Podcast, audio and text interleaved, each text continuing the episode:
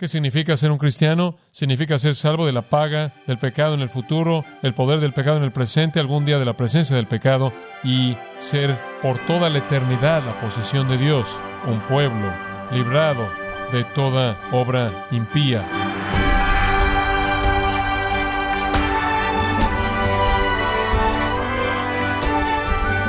Le damos la bienvenida a esta edición de su programa Gracias a vosotros con el pastor John MacArthur. Si usted es cristiano, es un receptor de la gracia divina. Sus pecados han sido perdonados y tiene garantizado un futuro en el cielo con Dios. Pero, ¿cómo debería un conocimiento de la gracia de Dios cambiar la forma en la que trabaja, cuida a su familia e interactúa con sus vecinos? John MacArthur responderá a estas preguntas mostrando que la gracia de Dios no solo se aplica a sus pecados pasados y a su futuro en el cielo, sino que también fortalece su vida y batalla contra el pecado diario. Esta es la serie titulada El Evangelio según Pablo, aquí en gracia a vosotros. Vamos a regresar a Tito capítulo 2 y versículos 11 al 14. Porque la gracia de Dios se ha manifestado para salvación a todos los hombres, enseñándonos que, renunciando a la impiedad y a los deseos mundanos, vivamos en este siglo sobria, justa y piadosamente, aguardando la esperanza bienaventurada y la manifestación gloriosa de nuestro gran Dios y Salvador Jesucristo, quien se dio a sí mismo por nosotros para redimirnos de toda iniquidad y purificar para sí un pueblo propio, celoso de buenas obras. La gracia de Dios se ha manifestado y le ha traído salvación a todos los hombres, una salvación enseñándonos que renunciando a la impiedad y a los deseos mundanos, vivamos en este siglo sobria, justa y piadosamente. La salvación no solo lleva a cabo un cambio en nuestro futuro, lleva a cabo un cambio en nuestro presente. No solo elimina la paga del pecado, sino que se vuelve para nosotros un maestro. Aquí usted tiene la gracia de Dios apareciendo en Cristo, ahora personificada como nuestro Maestro. Por primera vez ahora en nuestras vidas, desde que fuimos salvos, estamos recibiendo instrucción constante que viene dentro de nosotros acerca de la justicia y la piedad. La gracia salvadora rompe el dominio del pecado. En Romanos capítulo 6 y versículo 14 dice que el pecado ya no se enseñorea de nosotros, ya no nos domina. La gracia salvadora rompe el poder del pecado, rompe el dominio del pecado, rompe el dominio y el control del pecado. De hecho, esto es tan evidente que el apóstol Juan nos recuerda en 1 de Juan capítulo 3 en algunas palabras contundentes, hijitos, nadie os engañe, el que practica justicia es justo, así como Él es justo, Dios es justo, fuimos hechos justos en Cristo y por lo tanto practicamos justicia. Versículo 9. Nadie que es nacido de Dios practique el pecado, porque su simiente, esto es la simiente de Dios, permanece en él. Él no puede pecar. Él es nacido de Dios, él tiene una vida nueva, él tiene una nueva naturaleza, él es una nueva criatura y el dominio del pecado es quebrantado y él no vive en un patrón continuo, habitual, ininterrumpido, inquebrantable, continúa practicando el pecado. Eso es muy básico. La salvación no solo trata con nuestro futuro, trata con nuestro presente.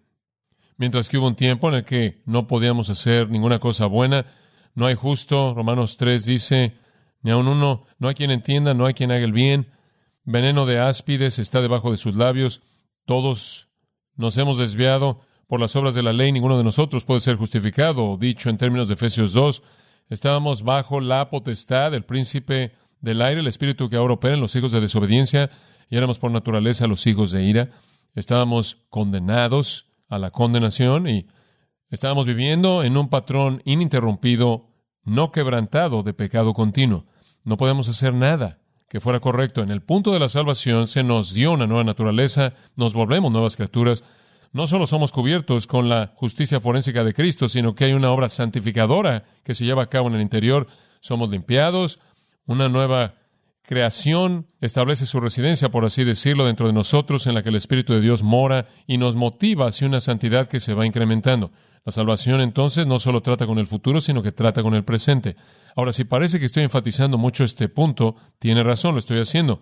Una de las cosas que debe entender es que la gracia salvadora reprograma su computador espiritual. Saca todos los discos antiguos y los desecha y reprograma su computador espiritual con anhelos hacia la santidad y justicia y la virtud y bondad y Dios. Eso es lo que ocurre en la transformación de la salvación. Entonces él dice, la gracia en el versículo 12 se vuelve nuestro educador, nuestro instructor. Él usa la palabra paideueo, de la cual obtenemos nuestra palabra en inglés pedagogía, la cual usamos para referirnos a un instructor o maestro. Entonces lo primero que usted niega es impiedad. Cualquier cosa que es un concepto irreverente, actitud irreverente o pensamiento irreverente hacia Dios. Y eso significa que usted ahora está concentrado en el Dios verdadero, con una perspectiva verdadera, creyendo en Él como el Dios que de hecho es. La gracia salvadora entonces hace que usted rompa de manera decisiva con la vida antigua y le enseñe a usted quién es Dios en realidad. Le da a usted pensamientos dignos acerca de Él y después Él añade un segundo componente. Él dice, la salvación lo instruye usted no solo a negar la impiedad, sino los deseos mundanos. Cósmicos, epitumías, significa deseos pecaminosos que son característicos del sistema humano impío, deseos que reflejan la sociedad impía. Pedro los llama deseos carnales, Pablo los llama deseos necios, él también los llama deseos que dañan, y escribiendo en 2 Timoteo él habla de deseos juveniles, pero aquí usted tiene deseos mundanos, la pasión mundana, carnal, juvenil, que daña, que es necia. En el punto de la salvación hay un rompimiento decisivo con ideas equivocadas acerca de Dios y hay un rompimiento decisivo con patrones de vida que fueron dominadas por los deseos pecaminosos. Hay una renuncia, hay una transformación, hay una reprogramación. Y en Colosenses 3 creo que habla de esto en los versículos 9 y 10. No os mintáis los unos a los otros. ¿Por qué? Porque habéis hecho a un lado, os habéis despojado del viejo hombre con sus malas prácticas y os habéis puesto el nuevo hombre, el cual está renovado a un conocimiento verdadero. Y ahí el apóstol Pablo está reconociendo que la salvación no solo trata con el futuro, sino que trata con el presente. No solo trata con la paga del pecado, sino que trata con el poder del pecado. Usted ya no está bajo su dominio, entonces no ceda a él. Sería absolutamente antibíblico decir que una persona podrá ser salva de la paga del pecado y tener un concepto equivocado de Dios, sea el concepto de un agnóstico, un ateo o cualquier otra perspectiva torcida de Dios, que lo haría algo menos que adorar al Dios verdadero. Y que él podría ser salvo y continuar con un patrón no quebrantado de deseos mundanos sin cambio visible en la vida. Eso es una violación flagrante de lo que el texto está diciendo. Ahí acaba el versículo 12, observe el positivo. No solo la salvación se vuelve un pedagogo inmediato que nos enseña a negar algunas cosas, sino a afirmar algunas cosas. Esto es afirmar el vivir de manera sensata, justa y piadosa en este siglo presente. Este es el lado positivo. Aquí viene la evidencia de la transformación en tres expresiones que realmente, en cierta manera, resumen cómo hemos sido librados del poder dominante del pecado. Una cosa que hace el pecado es que le enseña a usted a vivir de manera insensata, injusta, impía, ¿verdad? Simplemente lo opuesto. Entonces el dominio del pecado es quebrantado y vivimos sensiblemente de manera justa y piadosa. Sensiblemente es esa misma palabra, sofronos, que hemos visto una y otra vez, y significa dominio propio. Ya la hemos visto cuatro o cinco veces en esta epístola. Una vez en el capítulo uno, creo que cuatro veces antes de que llegamos a este versículo. Significa dominio propio. Una de las cosas que le sucede a usted cuando usted es salvo es que usted tiene dominio propio. Usted se puede controlar a sí mismo, el hombre natural no puede. Él no puede hacer las cosas de Dios, es imposible para él. Él es impotente para hacerlas, lo único que hace es pecar, pecar, pecar y más pecado, pero un cristiano puede controlarse. Usted puede traer la carne no redimida bajo el control del Espíritu de Dios en el hombre interior redimido y hacer lo que es correcto. El dominio propio significa equilibrio apropiado, prioridades espirituales, decisiones sabias, todo eso. Después él dice, en segundo lugar, pasando del individuo mismo y su propio dominio propio, él menciona justamente, lo cual significa que usted obedece el estándar divino de lo que es correcto. Usted comienza a vivir de manera correcta y después usted afecta a todo mundo. La gente que vive de manera correcta, claro, impacta a aquellos que lo rodean. Entonces Él está diciendo en primer lugar, cuando fueron salvos, hizo un cambio en ustedes. En segundo lugar, hizo un cambio en cómo viven hacia otros. Vive de manera justa, demostrando lo que vivir de manera correcta es. En tercer lugar, él menciona la palabra piadoso. Y eso mira hacia Dios. Y usted se volvió reverente, usted se volvió respetuoso de Dios, usted honró a Dios, usted adoró, alabó, usted vivió bajo su autoridad. Entonces aquí está la evidencia de la transformación. La salvación entonces nos libra de la paga del pecado en el futuro, esto es el infierno, y el poder del pecado en el presente, esto es el patrón no quebrantado de pecado continuo. Y ahora estamos en un patrón de santidad, ya no practicando el pecado como primera de Juan dice en el capítulo 3, como leí antes en el versículo 10, porque tenemos la vida de Dios en nosotros, tenemos la simiente de Dios en nosotros. Juan dice, ya no continuamos en la práctica del pecado. Ahora observe el final del versículo 12. Esta piedad, justicia y sobriedad este dejar los conceptos equivocados de Dios y vivir por pasión debe ser hecho en el tiempo presente. Esto no es el futuro, esto es ahora, aquí y ahora, la esfera en la que vivimos. La frase en particular es repetida por el apóstol Pablo por lo menos cuatro veces, de lo que yo sé, significa el tiempo presente. La gracia salvadora entonces no solo nos libra del infierno futuro, sino que nos educa, nos prepara para la santidad presente en el aquí y el ahora. Eso es esencial para entender el asunto de la salvación. Veamos un tercer punto aquí. Tercer punto, versículo 13.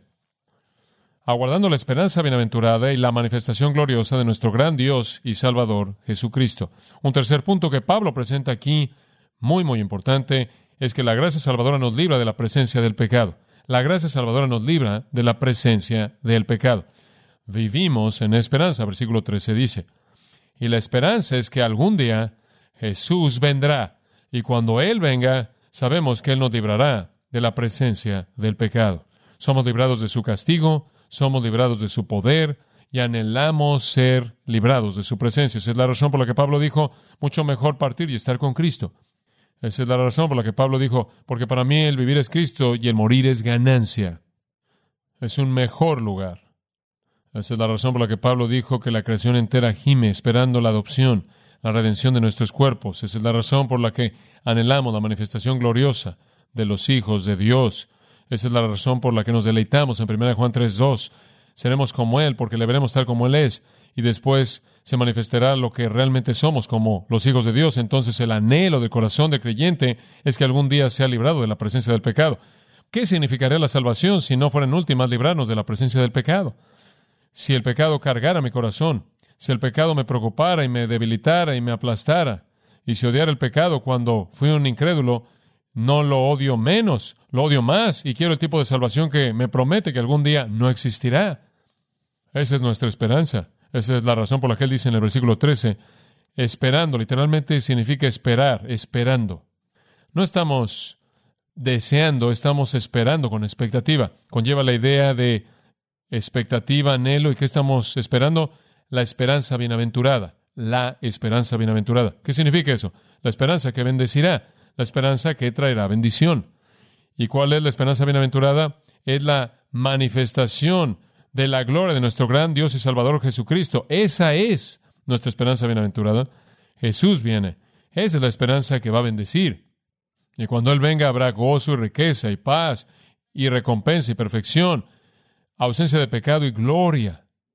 Vivimos en esa esperanza, vivimos anhelando esa esperanza. Algunas personas quieren dividir esto un poco y ven en la frase esperando la esperanza bienaventurada, el rapto de la iglesia y la manifestación gloriosa de nuestro gran Dios y Salvador Cristo Jesús, la segunda venida siete años después, el rapto siendo antes del tiempo de la tribulación, la segunda venida viniendo después, pero realmente no creo que Pablo está empujando algún tipo de división aquí, creo que él simplemente está diciendo, estamos esperando la esperanza bienaventurada. Y la esperanza bienaventurada es la aparición del Señor. Él simplemente está resumiendo el todo de la segunda venida.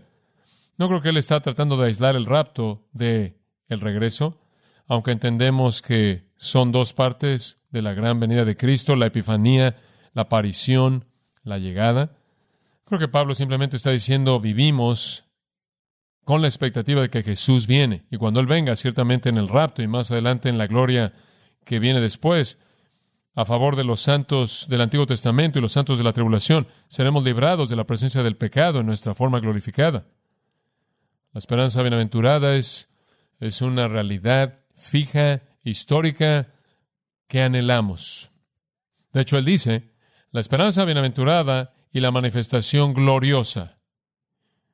¿Y quién es la gloria? De hecho, la gloria es nuestro gran Dios y Salvador Jesucristo. Entonces, en este texto el Señor es llamado gracia en el versículo 11, Él es llamado gloriosa o gloria en el versículo 3, Él es llamado bondad en el versículo 4 del capítulo 3, y Él es llamado amor en el mismo versículo. Él es la personificación de gracia y gloria bondad y amor. Vimos la bondad, el amor y la gracia en su primera venida, veremos la gloria en su segunda venida. Creo como es frecuente en otras partes de la Escritura, usted no tiene una separación del rapto llamada la esperanza bienaventurada y la segunda venida llamada la manifestación, aunque podríamos hacer esas distinciones ciertamente en nuestra escatología. Creo que Pablo simplemente está abarcando el concepto entero del el regreso de Cristo como la culminación de la salvación final, la cual nos libra de la presencia misma del pecado. Entonces recibiremos cuerpos inmortales, esto corruptible se vestirá de incorruptible, esto mortal se vestirá de inmortalidad y seremos triunfales en nuestra santidad absoluta.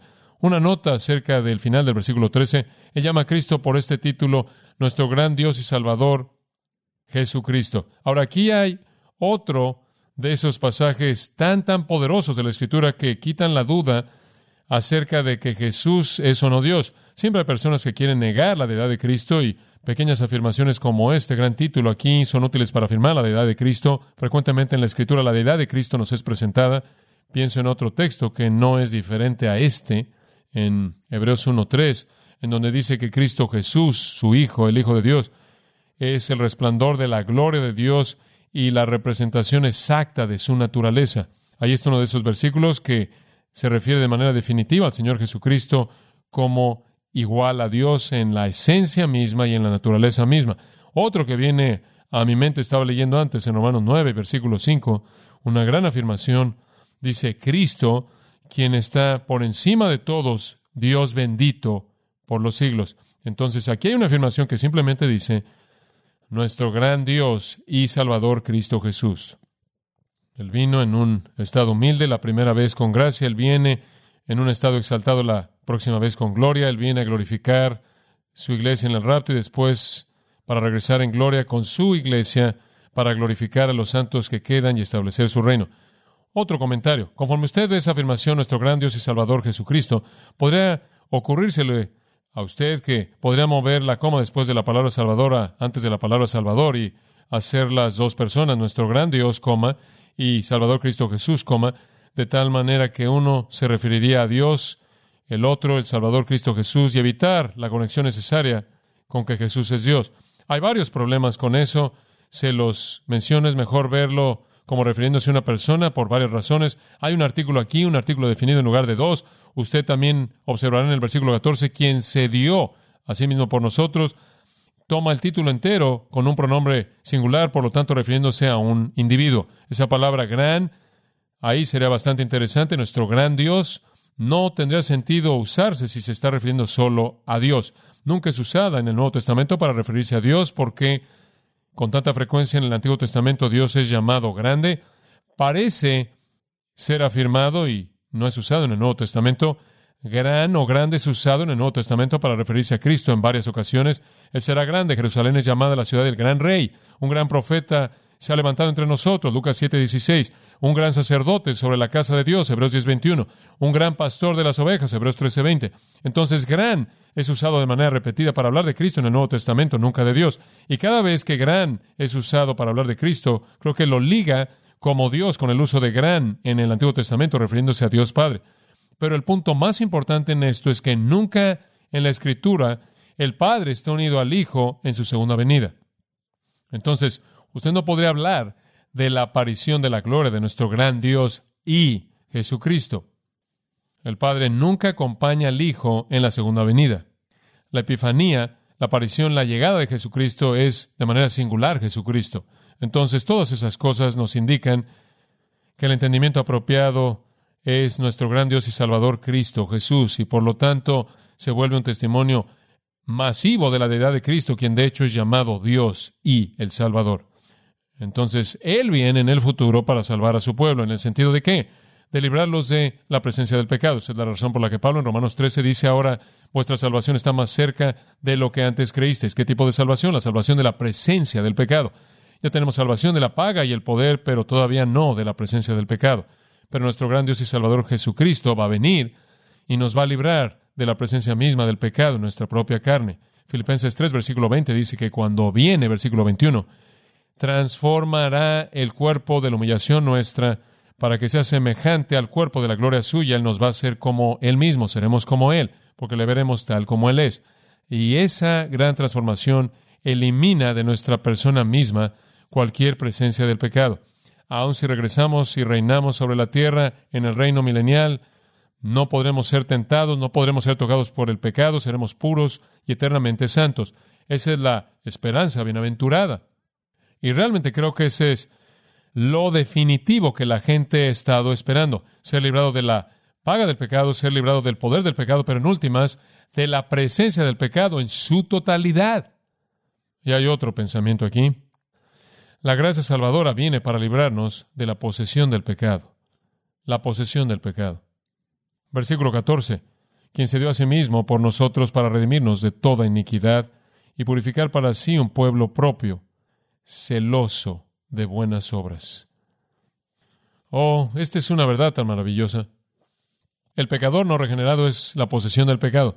Él es posesión de, Él es controlado. Romanos 6, 16 y 17. Él es un esclavo de injusticia. La gracia salvadora rompe esa posesión. Como Romanos 7 dice, el primer marido muere y el cónyuge ya no está en esclavitud. El primer marido era el pecado y está muerto y ya no hay esclavitud. Hay liberación completa y nos volvemos. Me encanta esto, versículo 14. Pueblo propio. Esto es posesión de Él. Y nos volvemos de Él. Él nos sostiene. Usted puede ir por toda la escritura y leer esto, que estamos escondidos con Cristo en Dios. Ninguno puede sacarnos de su mano. Nunca nada nos separará del amor de Dios que es en Cristo Jesús. Romanos capítulo 8. Estamos seguros para siempre. Ese es un componente esencial de la salvación, amados. Tenemos una salvación que nos libra de la posesión del pecado permanentemente. La gracia salvadora rompe para siempre esa posesión. Usted no puede regresar. ¿Por qué? Porque el Señor pagó el precio. Y la justicia de Dios quedó satisfecha y la compra fue realizada. El hecho de que alguien venga y le enseñe que puede perder su salvación, básicamente es decir que Dios no pagó un precio suficiente por una compra eterna. Básicamente es decir que Dios pudo iniciar con nosotros, pero puede perdernos a lo largo del proceso. Habla de que Él es menos que omnipotente. También es básico, si usted cree que puede perder su salvación, que tiene que afirmar que en algún punto en el universo, en algún lugar en el universo, alguien es más poderoso que Dios. Como puede ver, a menos de que usted entienda la esencia de lo que está en este texto acerca de la salvación y en otros lugares del Nuevo Testamento, usted puede estar muy confundido. Usted podrá pensar que la salvación solo es liberación del infierno. No lo es. Es liberación del poder del pecado como también la paga.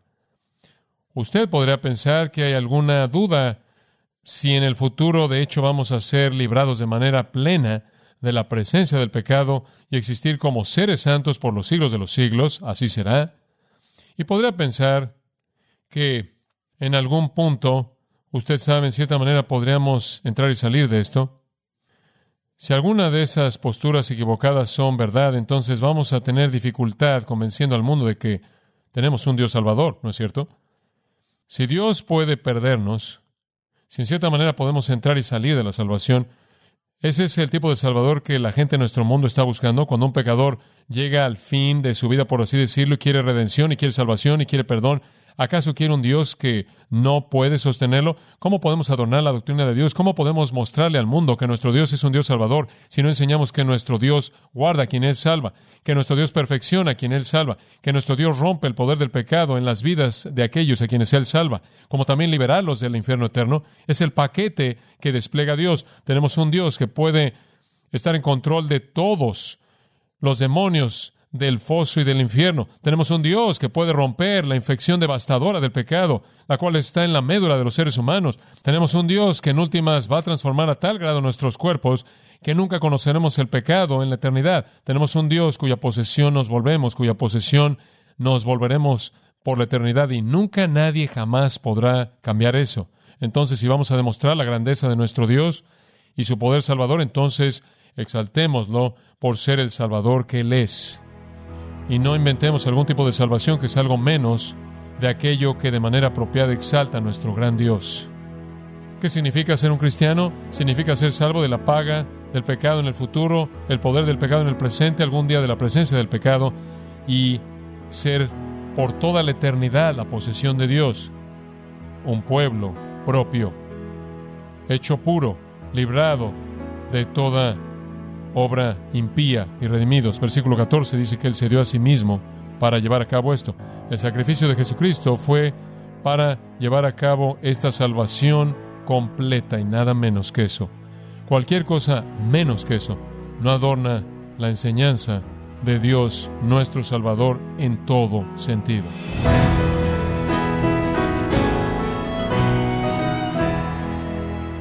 De esta forma ha sido el pastor John MacArthur recordándonos la verdad maravillosa de que la gracia salvadora de Dios deja sin efecto el control y la posesión que el pecado tiene sobre la vida del pecador no regenerado. Esta es la serie titulada El Evangelio según Pablo, aquí en gracia vosotros.